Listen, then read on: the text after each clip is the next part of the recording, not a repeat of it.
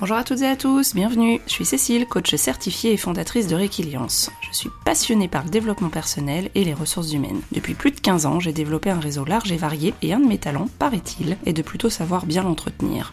Avec un pour tous, tous coachés, j'ai décidé de partager avec vous ces moments d'échange privilégiés que j'initie chaque semaine avec des professionnels passionnés, tous plus fascinants les uns que les autres. Et je me suis surtout dit que ce serait dommage de ne pas vous en faire aussi profiter. Ce podcast s'adresse à des super coachs, mais aussi à des managers, des professionnels des ressources humaines, en quête d'idées, avides de rencontres et de partages, qui n'ont pas forcément le temps de développer leur réseau et qui veulent quand même découvrir de nouvelles pratiques pour enrichir leur boîte à outils. Si vous avez vous aussi envie de dénicher de nouveaux trucs et astuces d'experts à travers des échanges authentiques et en toute bienveillance, vous êtes au bon endroit. À travers des regards croisés dans des environnements variés, je vous propose de rencontrer des personnalités alignées avec lesquelles nous partirons ensemble à la recherche de pratiques différentes et complémentaires en toute simplicité. Alors, à vos écouteurs, c'est parti pour de nouvelles découvertes.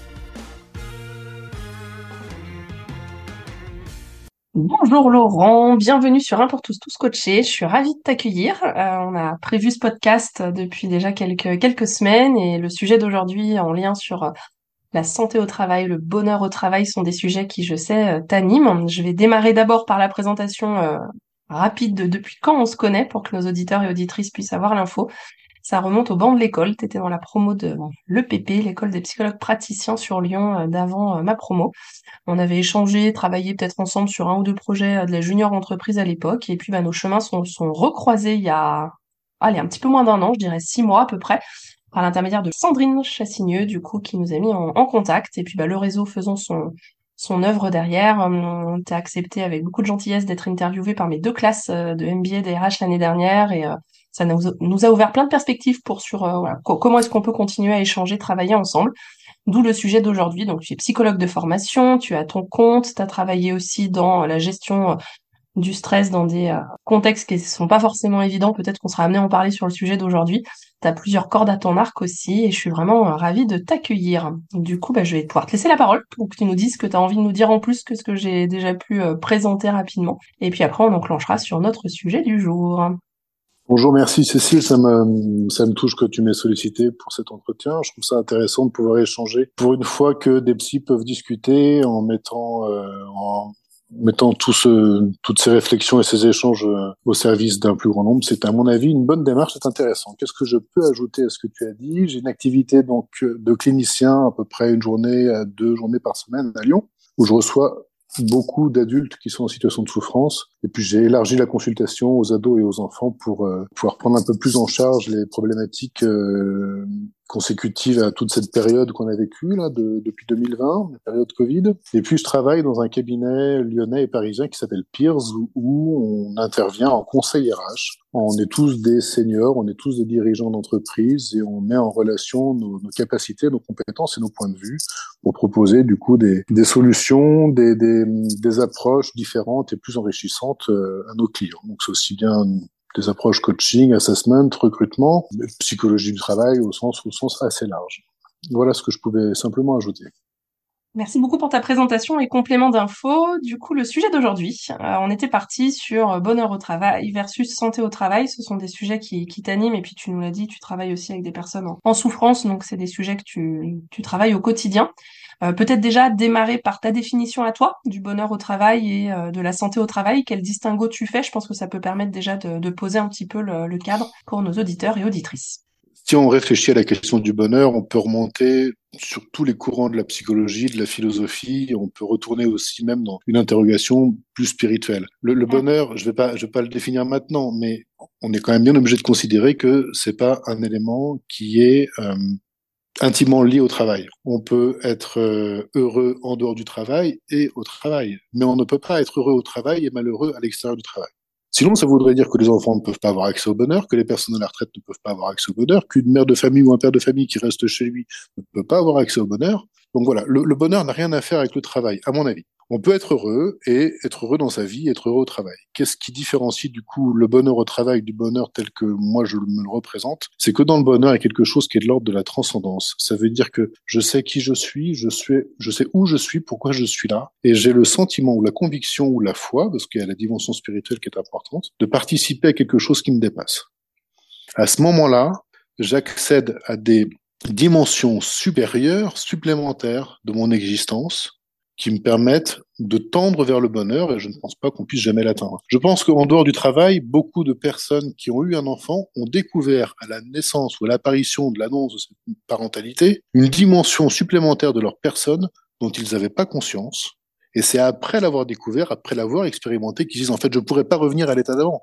Je ne pourrais pas revenir à ce que j'étais avant d'apprendre ou avant de réaliser que j'étais parent. Donc c'est pareil pour le bonheur. C'est quelque chose vers lequel on peut tendre, mais qu'on n'atteindra certainement pas. La santé au travail, si je reprends la définition de Canguilhem, l'état de santé, c'est l'état d'absence d'éléments de souffrance. La santé est normale quand on n'est plus dans cette norme, on a une expérience qui est pathologique, donc qui est anormale, et là, on est dans une, phase où on expérimente l'absence ou euh, l'absence de santé ou la souffrance d'une manière euh, plus, plus précise. Donc la santé au travail se différencie du bonheur parce que la santé est à la fois un état physiologique, psychologique, sociologique, il n'y a pas de dimension transcendante. Ce, n'est pas la responsabilité de l'entreprise de me rendre heureux, de me permettre d'accéder au bonheur, mais c'est sa responsabilité, légale d'ailleurs, de protéger ma santé. Et la responsabilité de l'entreprise à ce sujet-là n'est pas une responsabilité dans laquelle l'entreprise doit prouver euh, qu'elle a mis en place ce qui était nécessaire pour protéger la santé, elle doit prouver les résultats. C'est une obligation de résultat. Elle a une obligation vis-à-vis du résultat, et pas du tout vis-à-vis du bonheur. Il n'y a pas d'obligation de, résultat face au bonheur.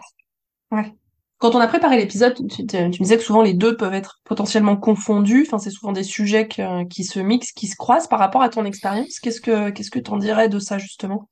Je pense que si on reprend les différents courants euh, qui ont jalonné le management au XXe siècle, au XXIe siècle, il faut garder à l'esprit qu'ils ont toujours eu pour finalité de faciliter ou d'augmenter la productivité des personnes à travers l'organisation du travail ou à travers les modalités d'influence. On peut reprendre euh, les expériences qui avaient été conduites, je crois que de mémoire, c'était à la Générale Electric, on s'était rendu compte qu'il suffisait de manifester de l'attention sur les salariés pour augmenter de manière significative leur productivité. Donc, le, le, la question du bonheur au travail apparaît aujourd'hui dans une continuité par rapport à cette démarche-là. C'est-à-dire qu'on s'est rendu compte que ben, si les gens sont heureux au travail, eh ben, ils travaillent mieux. Bon, alors du coup, on va mettre en place les conditions du bonheur, entre guillemets, non pas par altruisme, non pas par morale, non pas, non pas par humanisme, mais parce que ça va générer un gain de profit derrière. D'ailleurs, si on regarde bien, les entreprises qui ont mis ça en place sont des entreprises américaines, puisque maintenant on est aussi euh, très dépendant des États-Unis ou du monde anglo-saxon sur les techniques de management. Mais les mêmes boîtes qui développent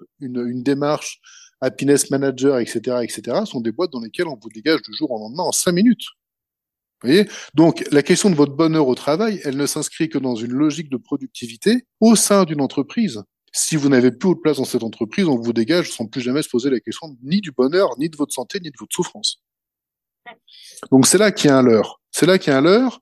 Et puis, euh, si on prend un peu plus de distance par rapport à simplement la question du, de, de l'entreprise, la question du bonheur en général, même au niveau de notre société occidentale, elle est, euh, elle est biaisée. C'est-à-dire qu'on attend de nous que l'on accède au bonheur, qu'on soit heureux à certaines conditions. Il y a des choses sur lesquelles il faut pas renoncer. Il faut pas renoncer au fait qu'on consomme. Il faut pas renoncer au fait qu'on se soumette à des injonctions. Il faut pas se renoncer au fait qu'on puisse penser dans un certain cadre qui est toléré. Et en dehors de ce cadre-là, c'est, c'est pas admissible. Donc c'est pas un bonheur qui a à voir avec la réalisation de chacun d'entre nous, même si on reste dans une perspective de bien commun, c'est-à-dire dans lequel chacun trouverait sa place. C'est un bonheur qui est dans un cadre, un cadre sociétal, un cadre d'entreprise, un cadre politique au sens global, enfin au sens premier du mot politique.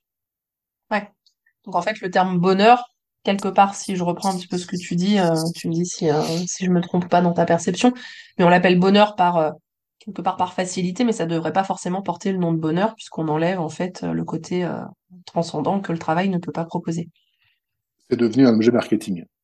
Ah, ok, d'accord. Même en marketing RH d'ailleurs. complètement, ouais, complètement. Il y, a, une annonce qui, il y a une annonce qui est passée sur LinkedIn il n'y a pas longtemps, mais je pense que tu pourras la retrouver. Euh, L'annonce d'un dirigeant d'EHPAD qui, qui, qui, faisait, voilà, qui, qui, qui mettait une annonce à un, un poste pour recruter un animateur. Mmh. Il y a énormément de chances qu'il y ait d'avoir, il y a des choses qu'il y a d'avoir avec le bonheur, en particulier le fait que on a quelqu'un dans l'entreprise, c'était formulé à peu près comme ça. On a quelqu'un dans l'entreprise qui te fera un cadeau le jour de ton anniversaire. Oui, tout à fait, mais c'était ça, je l'ai vu passer. Ouais. Tu l'as vu passer. Moi, il y a des choses qui m'ont marqué dans cette annonce. D'abord, le tutoiement.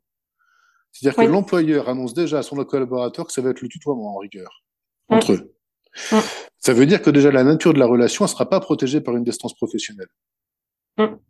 Ça veut dire aussi que je vais faire en sorte que tu sois heureux, que tu sois heureuse, et que toi, tu seras aussi en face reconnaissant ou reconnaissante envers moi ou envers moi en tant que représentant de l'institution. Ça veut dire aussi que si la nature de notre relation professionnelle n'est pas cadrée par le tutoiement ou par le vouvoiement, enfin par le vouvoiement en particulier, toi qui es animateur qui va travailler avec des personnes âgées, quelle est la nature ou le cadre de la relation que je vais te demander de prendre? Et quand il y a une distance trop facile, quand il n'y a pas un cadre suffisamment rigide dans la relation entre le salarié dans un EHPAD et le résident, c'est à ce moment-là qu'il y a une confusion au niveau affectif, au niveau relationnel, et c'est les conditions d'apparition principales des situations de maltraitance. Donc, je pars d'une annonce qui a annoncé et qualifiée par certains de mes collègues comme étant en termes de QVT le top du top, ah. où on annonce que la personne sera très heureuse dans, ce, dans cette fonction d'animateur. Mais moi, je pose la question, si je vois comment les choses s'enchaînent, ce que je soulève derrière, enfin en tout cas l'hypothèse que je vois apparaître derrière, en tout cas ce qui m'inquiète, c'est une issue euh, potentiellement néfaste pour les résidents parce que ce sont des conditions, à mon avis, on réunit les conditions pour laisser apparaître des situations de souffrance psychosociale et éventuellement des situations de malveillance ou de maltraitance. C'est pour ça que c'est marketing. Oui, ok, c'est le côté effectivement pour attirer, parce que ce secteur très pénurique pour trouver, etc. Donc sortir un peu du cadre pour pouvoir euh, donner envie à peut-être quelqu'un de postuler qui le ferait pas forcément. Et toi, effectivement, avec ton regard et la prise de conscience de savoir qu'effectivement, voilà, comment, comment se pose le cadre, les limites et euh, qu'est-ce que ça peut potentiellement être le terreau de par la suite euh, en termes de, ouais, de, de, de, de, limites de cadre et de euh, potentiellement dérives par rapport à, à cette notion-là de, de cadre. Ok. Ouais, effectivement, ouais, je l'ai vu passer, ça a beaucoup buzzé sur, sur LinkedIn, hein, je crois que je l'ai vu sur LinkedIn, hein, mmh. très clairement. Mmh, c'est ça. Quand on a préparé l'épisode, on a aussi parlé de, de mémoire hein, de, des risques psychosociaux, de la prévention, mmh. le fait d'enlever les sujets de souffrance, enfin toute mm. cette, thématique-là. Toi, par rapport mm. à ton regard, ton expérience que tu as pu déjà euh, mettre en place, parce que tu as aussi une expertise euh, en entreprise sur tous ces sujets-là. Hein. Si je me trompe, pardon, c'était plutôt le, tu me rectifies, mais c'était de ce que j'ai compris des, euh, des enquêtes des HSE ou alors, effectivement mandaté des enquêtes. c'est ça. C'était des enquêtes qui avaient pour objectif d'essayer de comprendre une situation psychosociale complexe, pour laquelle il y avait déjà des plaintes. Alors souvent portées par le CSE ou le CHSCT, parfois également aussi par l'inspection du travail, la médecine du travail. Mais globalement, à partir du moment où, on nous demandait d'intervenir, c'était qu'il y avait quand même un consensus sur le fait qu'il y avait quelque chose qui dysfonctionnait et qui méritait une, une, ouais, une étude beaucoup plus approfondie. Mon boulot en tant que psy dans ces situations-là, c'est de différencier ce qu'on appelle le manifeste et le latent. C'est-à-dire que manifestement, on peut voir qu'il y a des situations qui sont problématiques, des conflits dans certaines équipes, un turnover, une augmentation des arrêts maladie, etc. On peut essayer d'agir dessus. Et si malgré nos actions, le problème perdure, c'est qu'au niveau latent, donc au niveau de ce qui est caché, ce qui est sous le niveau de la mer, si tu veux, il y a quelque chose qui est en train de se passer ou qui s'est installé. Et c'est cette chose-là qui produit des effets qu'on voit au niveau du manifeste, donc on voit au-dessus de la surface.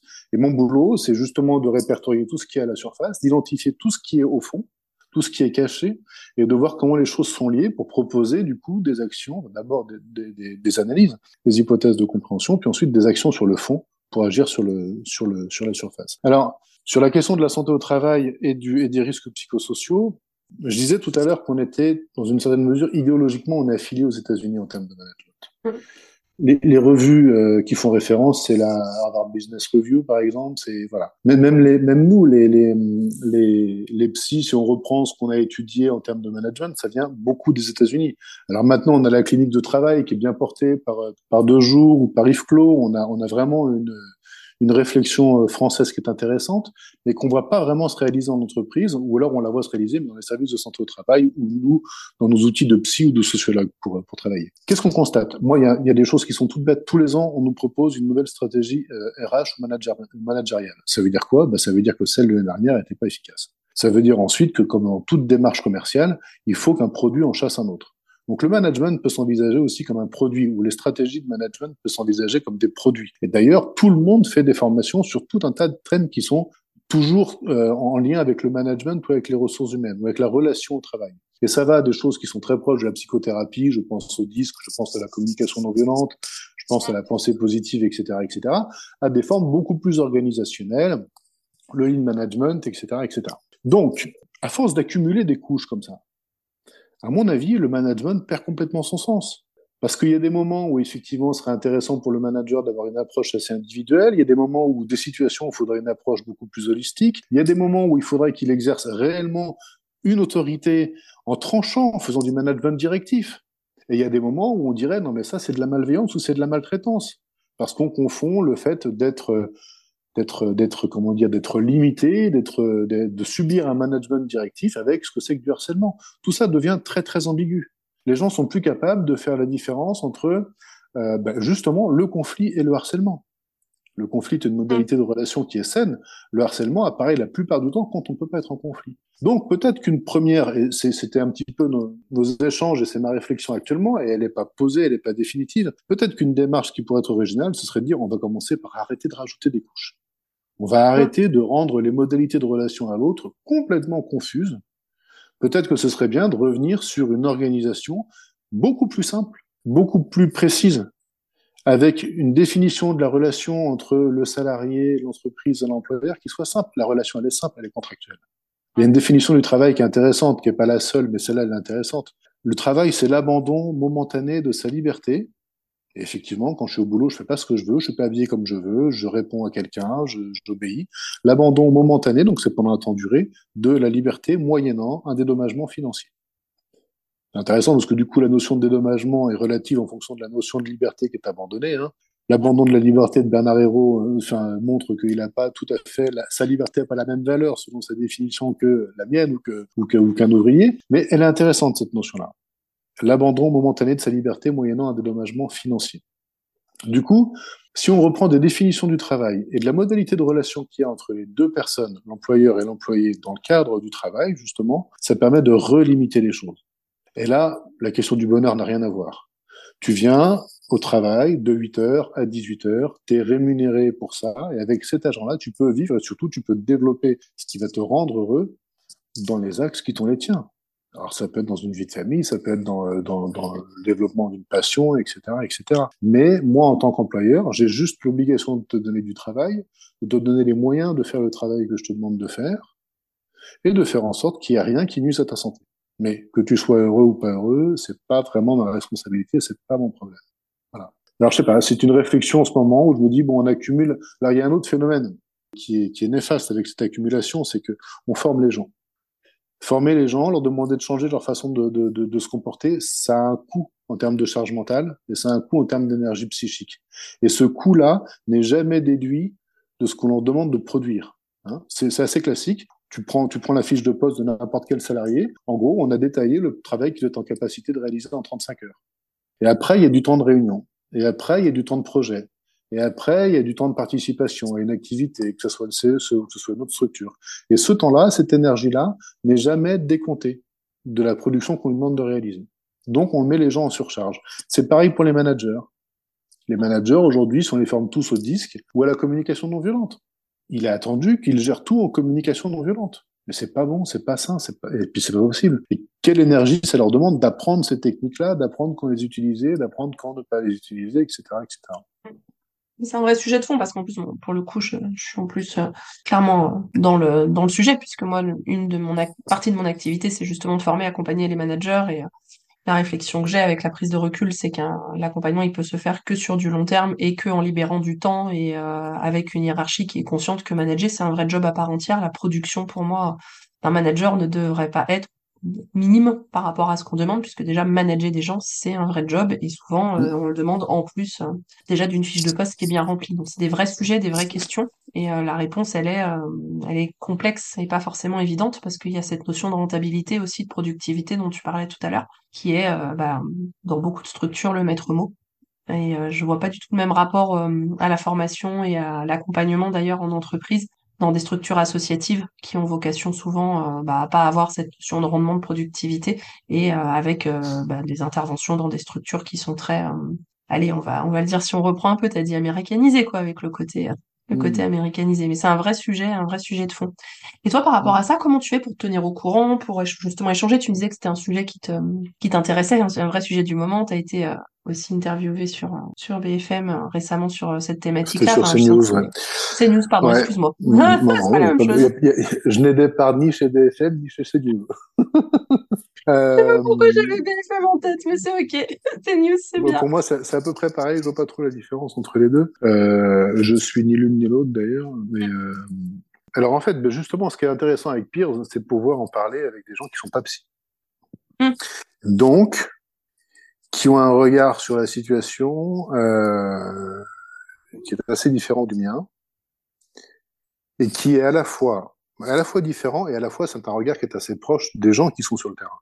Je veux dire par là que nous, notre fonction de psy, c'est toujours un petit peu d'être attentif à prendre de la hauteur. Alors, ça veut pas dire qu'on est plus intelligent, on pense les choses en système. On, est habitué et on, est, euh, comment dire, on est formé ou déformé à chercher le sens caché des choses ou la dimension symbolique des choses, en ayant la prudence de dire que tout ça est hypothétique.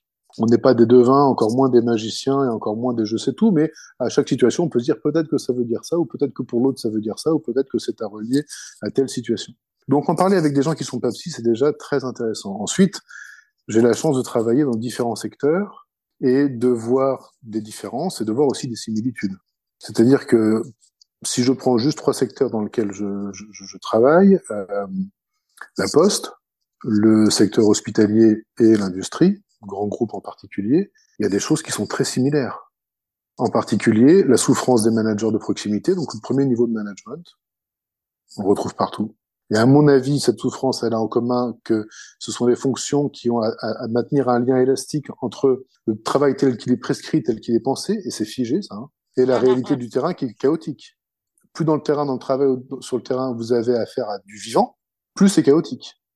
C'est-à-dire que l'industrie, en termes de production industrielle, le vivant, bon, effectivement, c'est les salariés qui font marcher la machine. Mais la poste, lorsque le vivant, ben, c'est le climat.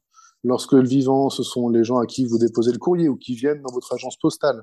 Ou à l'hôpital, lorsque le vivant, ce sont les soignants, que ce sont les patients, que ce sont les familles des patients, c'est absolument impossible de faire rentrer une réalité aussi complexe dans un outil qui permettrait de, comment dire, de, le cadrer, de le limiter et de projeter et d'anticiper. Donc voilà, les managers de proximité dans tous ces secteurs-là sont les plus en souffrance. Et plus on monte dans les strates, plus les gens, à mon avis, travaillent sur des modèles et de moins en moins ils travaillent sur le réel. Ouais. Donc euh, ça, je le vois beaucoup. Et les, les, les, mes collègues de peers, que ce soit d'anciens DRH, que ce soit des recruteurs, alors il y en a qui font du recrutement dans des fonctions qui sont très spécifiques, très techniques, d'autres qui sont dans des fonctions beaucoup plus managériales. Ben, c'est justement intéressant de pouvoir avoir ces échanges-là et de voir comment les uns et les autres, les retours qu'ils en ont et la façon dont eux euh, perçoivent tout ça.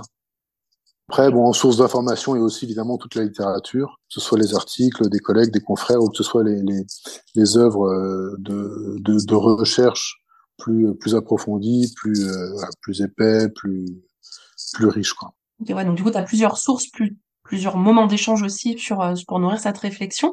Est-ce que par rapport à avant qu'on passe aux questions plus classiques du podcast, est-ce que par rapport à ce sujet parce qu'il est très vaste, il est large, il est passionnant, on pourrait en parler euh, pendant pendant des heures, est-ce que déjà par rapport à là où tu en es toi et à ce qu'on s'est dit, est-ce qu'il y a d'autres compléments d'information qui te semblent importants de, de préciser pour pouvoir avoir une vision à l'instant T, en tout cas au moment où on enregistre, de, de, ta perception et du questionnement et des questionnements et des débuts de réponses que tu as de, de ton côté? Je, je, crois que ce que je vais dire est assez commun à beaucoup de psy. Euh, je fonctionne en ouvrant des hypothèses, en les gardant ouvertes. Et c'est une réflexion aussi bien euh, que, que j'ai aussi bien en thérapie que dans le cadre de mon intervention d'entreprise ou que même dans ma compréhension du monde autour de moi. J'ouvre des hypothèses, je les garde ouvertes et je pars du principe que plus j'ai d'hypothèses ouvertes, plus ma réflexion va être riche et plus j'ai de chances de tomber euh, pas trop trop loin de la cible. Et puis j'ai toujours une hypothèse qui est que bah il y a toutes les hypothèses que j'ai pas ouvertes et que je connais pas. Voilà. À partir de là, ça me permet de ne pas me fixer sur des certitudes. Ça me permet aussi sans doute d'avoir un certain plaisir à jouer avec les idées parce que je peux parfois ouvrir des hypothèses qui semblent assez loufoques et qui finalement étaient sans doute issues d'une forme d'intuition qui n'était pas complètement débile, qui n'était pas complètement stupide. Et si l'hypothèse n'explique pas tout, elle peut donner parfois des petites, euh, des petits éléments euh, intéressants à aller creuser. Donc, je, je, peux juste encourager les gens à fonctionner un peu plus comme ça. C'est comme une gymnastique, en fait. C'est à la fois une gymnastique intellectuelle et un jeu. Et alors, dans, dans, une, dans une période où on nous dit que parfois, il y a des choses qu'on ne peut pas penser, Ouais. Ça m'interpelle et ça me pousse encore un peu plus à le faire. oui, ça va me faire la, la, une transition parfaite parce que du coup, il y a une question que je pose habituellement à la toute fin du podcast, mais qui est sur est-ce qu'il y aurait un autre sujet, un autre thème qui te semblerait important qu'on aborde ou quelque chose en complément? Et on, on, a déjà décidé de faire un deuxième épisode de podcast et notamment enfin en lien enfin ça me fait des, des ponts avec ce qu'on s'était dit sur euh, sur euh, sur l'injonction de penser et la, la, la capacité aussi à, à, manifester un avis contraire à ce qu'on peut voir, à ce qu'on peut imaginer, les impacts que ça peut avoir. Et, euh, et du coup, voilà, on pourra déjà dire à nos auditeurs auditrices que s'ils ont aimé cet épisode, il y en aura un deuxième bientôt et que notamment on reviendra sur sur ces sujets-là. Donc ouais, ok, important aussi de, de le préciser. Mmh, mmh, mmh. Autre chose? Je Qu'est-ce qui me semble important en ce moment? Je pense que, constaté pour moi, et je l'ai, je l'ai souvent proposé à des patients, se mettre en retrait momentanément, 15 jours, 3 semaines, minimum 3 semaines, de toute source d'information était un exercice intéressant pour voir l'effet que ça produisait.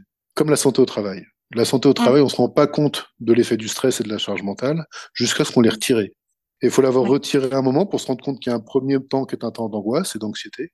D'anxiété et d'angoisse, plutôt. Il y a un deuxième temps qui est un temps de dépendance. Et il y a un troisième temps qui est une sorte d'éveil parce qu'on ouvre les yeux sur un monde différent, sur une relation au réel qui est différente. Et c'est vrai dans le, dans le, travail et en dehors du travail, hein, c'est vrai aussi dans les problématiques de couple ou dans les problématiques familiales. Et ce temps de mise en retraite, je pense que c'est quelque chose qui me semble assez sain pour s'apaiser et pour euh, remettre en route une capacité de réflexion, de, de mise à distance. Mmh. Alors, la plupart des gens pensent qu'ils en ont pas besoin, Peut-être qu'une bonne partie n'en ont pas besoin. Mais ceux qui font l'exercice, généralement, reviennent dans un effectivement, il y a un avant et un après. Mm. Voilà. Ok, ouais, donc euh, sur ce qu'on se disait aussi, c'est voilà, enlever, enlever l'environnement, couper avec euh, un moment donné euh, sur une durée suffisante pour pouvoir voir un peu les effets et comment est-ce qu'on peut mm. en ressortir différent mm. ou différente de, ça. Ok. Tout à fait. Je passe aux questions classiques du podcast, ça te va? Mm-hmm.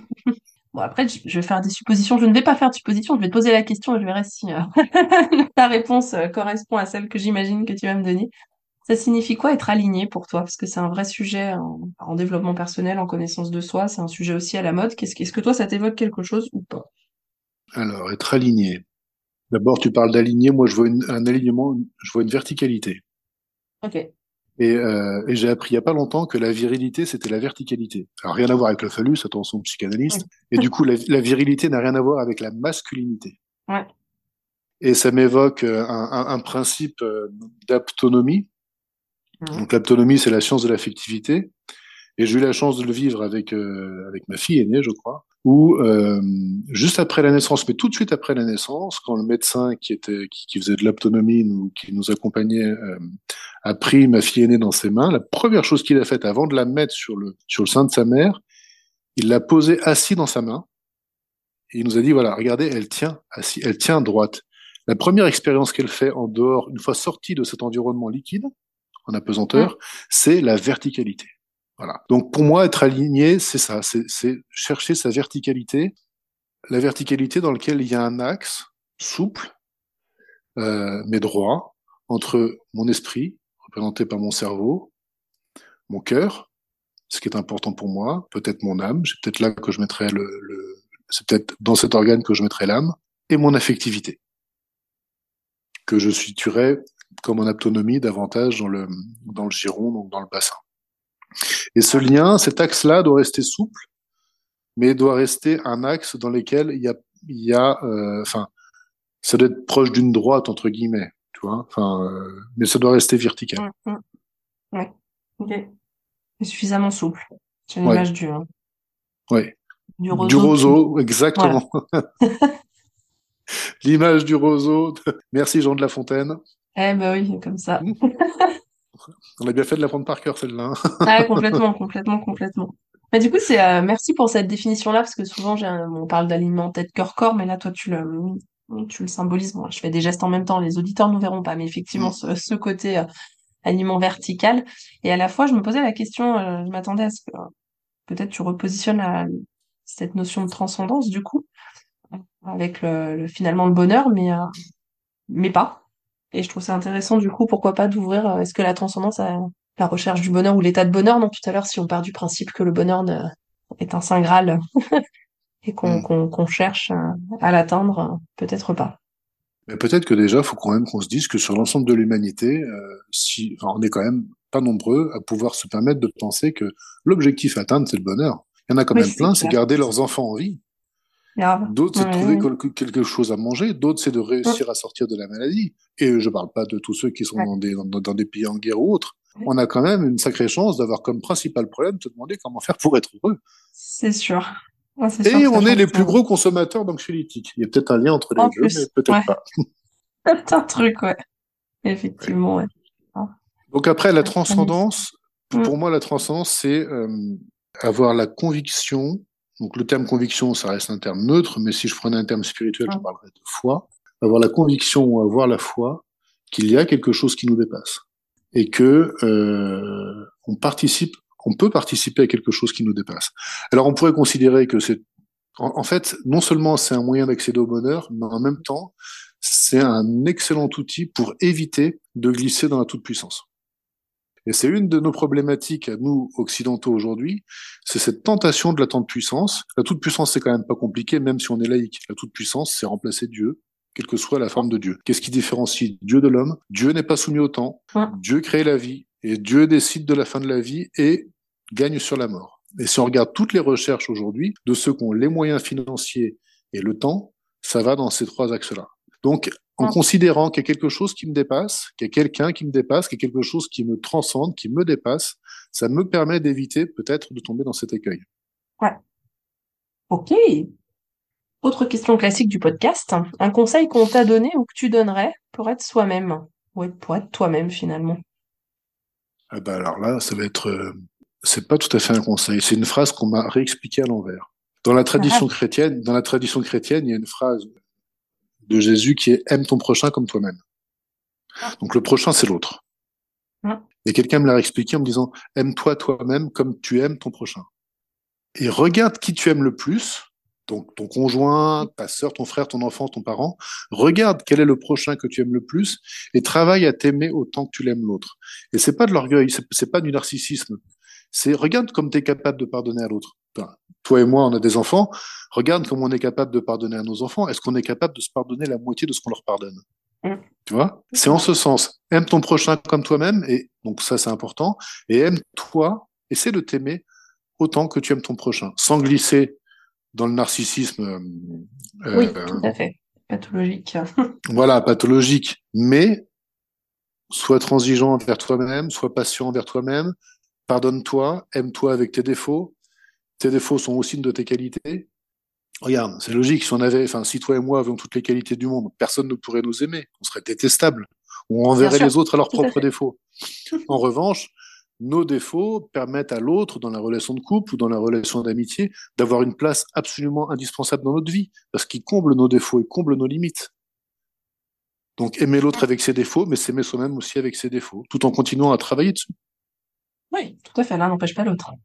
Voilà, et c'est peut-être ce travail qui était la source du bonheur. Ah, on va boucler la boucle. Voilà. Autre sujet aussi que j'aborde sur un pour tous, tous coachés, c'est la notion de réseau.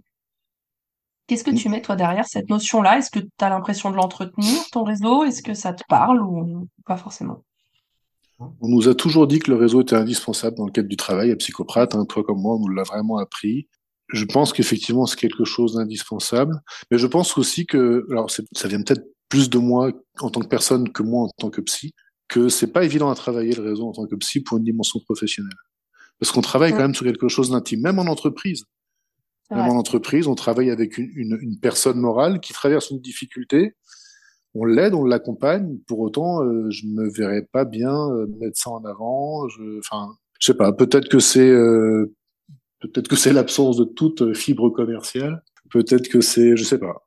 Mais le réseau est quelque chose d'indispensable. L'homme est un animal social, quel que soit dans le domaine dans mm. lequel euh, cette sociabilisation s'exerce. ok. Et puis, la dernière question. Les ouvrages, les livres, les lectures. Est-ce que tu as un ouvrage du moment, un ouvrage qui t'a parlé, euh, écrit, illustré, peu importe, mais que tu auras envie de partager avec nous? L'ouvrage qui m'a ouvert la porte de la psycho, que j'ai lu il y a très longtemps, J'étais au collège. C'était quand j'avais 5 ans, je m'ai tué. De mémoire, c'était Howard Buten. Yes. ouais. Tu l'as vu aussi? Ouais, bah oui. Donc ça, c'est un, vraiment un ouvrage qui m'a ouvert à la psychologie dans, dans le sens où j'ai commencé à comprendre ce qui pouvait se passer dans la tête de quelqu'un alors que ça n'avait rien à voir avec ce que les gens en comprenaient. Hum, hum, hum, Et là, je suis en train de lire un ouvrage, alors ça s'adresse peut-être plus aux psy, mais je, je, je, notais ça ce matin justement euh, en le lisant. Je me dis tiens, je vais, je vais redonner ça en réponse à cette question. L'ouvrage s'appelle L'hypnose orientée vers la solution, une approche ericksonienne de Holland et Martin. Et à la limite, je mhm. conclurai peut-être notre échange par ça. Tout le travail que l'on a à faire en psychothérapie, donc ça c'est Milton Erickson qui dit, c'est euh, de maintenir le patient sur la route et de le faire avancer. C'est-à-dire qu'on ne sait pas quelle est la direction, on est juste là pour faire en sorte, il reprenait la métaphore d'une expérience antérieure avec un cheval, mais je laisserai les gens le, elle est assez connue dans l'histoire de Milton Erickson. Empêcher le cheval de s'arrêter brouter sur le bord du chemin, le ramener sur la route sans, sans savoir où il allait aller. En ayant simplement confiance dans le fait qu'il y a quelque chose en, lui qui sait où il doit aller et comment il doit aller. Il faut juste le maintenir en état de travail. Et c'est peut-être là, à mon avis, une, une, orientation intéressante de notre métier de psy, que ce soit en thérapie ou que ce soit en accompagnement ou que ce soit en entreprise. Clairement, ouais. Le son du chemin est chouette. Mm. Du coup, le, lien, donc deux ouvrages très différents, mais c'est bien, ça en laisse pour, pour tous les goûts. je mettrai le lien, comme d'habitude, sur, sur le podcast, enfin, sur le, le, résumé du podcast. Et puis, je mettrai aussi le lien euh, pour pouvoir te contacter sur LinkedIn. C'est le plus simple pour toi? Oui, sur LinkedIn ou sur le par, par, le site de Peers. Oui, ouais.